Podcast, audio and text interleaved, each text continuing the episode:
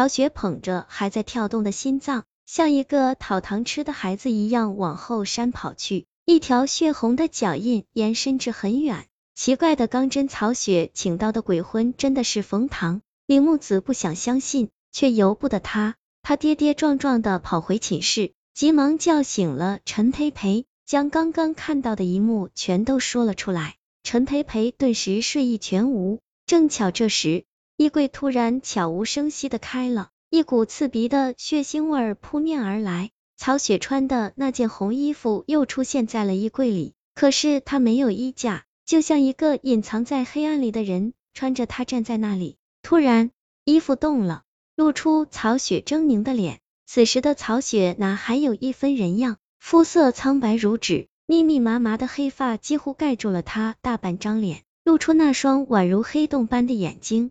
三种强烈的色差牢牢吸引了二人的目光，一时间，他们竟忘了逃跑，直到曹雪发出阴森的笑声。李木子才下意识的拉住陈培培，想要逃出寝室。哥哥，阴森的笑声让李木子几欲抓狂，但很快他就发现了，这是两种笑声，一出自他对面的曹雪，另一种来自他身旁的陈培培口中。他猛地甩开陈培培的手，陈培培这才抬起脸来，黑发掩映下的是一双黑洞般的眼睛，张大的嘴几乎占据了大半张脸，那笑容的僵硬。诡异、扭曲，都在预示陈培培被鬼上身了。可他发现的太迟了，陈培培的双手已经掐上了他的脖颈。李木子猝不及防，直接倒在了地上。他一脚踢开还想加害于他的陈培培，不要命的逃出了寝室。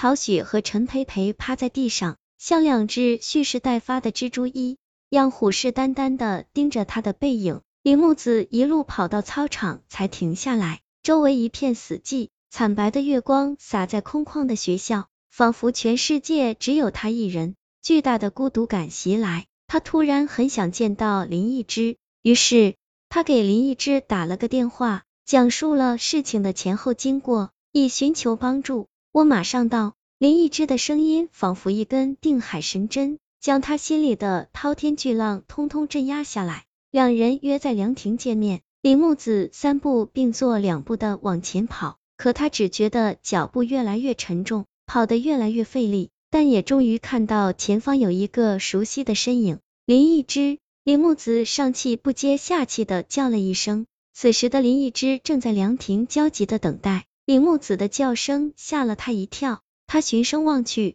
却发现李木子的背上多了个东西，一个身穿红衣的女鬼。女鬼把头埋在衣服里，看不清样貌，一头漆黑的长发散落在李木子背上，随风飘荡。林一之定了定心神，装作没看到，朝李木子伸出了手。此时，女鬼缓缓抬起了头，露出一只漆黑的眼睛，她贪婪的看着林一之，猛地张开嘴巴，猩红的舌头眼看就要缠住了林一之的脖子。林一之突然伸手捏住舌头。年华的触感让他几欲作呕，可他顾不得这些，另一只手揪住女鬼的头发，把她从李木子身上揪下来，左手一扬，红色的粉末纷纷扬扬的落在女鬼身上，顿时女鬼像沸水一样冒起了白烟，伴随着阴森的哭声，她在地上扭来扭去，密密麻麻的黑发和白脸交替显现，看得两人头皮发麻。李木子也认出了女鬼。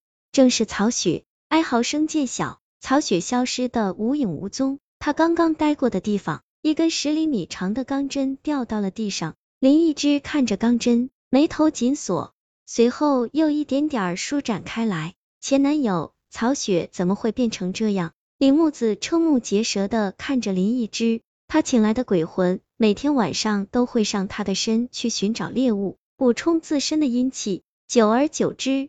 曹雪阴气人体早就和鬼魂融为一体了。林逸之边说边脱下外衣披在李木子身上，李木子这才发现自己匆忙之下只穿了件半袖衬衣。当他因为紧张还没意识到冷时，林逸之先看到了外衣上还残留着他的体温，就像被拥抱一样。李木子的心跳不禁加快了，一抹潮红染上了脸颊。我偷偷拿了室友的法器，他可是。个神棍看出了李木子的窘态，林一之漫不经心的岔开话题。李木子扯了扯嘴角，下定决心道：“现在曹雪死了，冯唐的鬼魂肯定躲回了后山。如果我能找到他藏身的地方，我们有没有把握灭了他？”林一之一点也不意外李木子的提议，因为他知道李木子虽然性格孤僻，却是个倔强的女孩。与其让冯唐苟延残喘的害人，不如直接灭了他。真正让他欣喜的是那个我们，这是不是意味着李木子已经愿意接纳他了？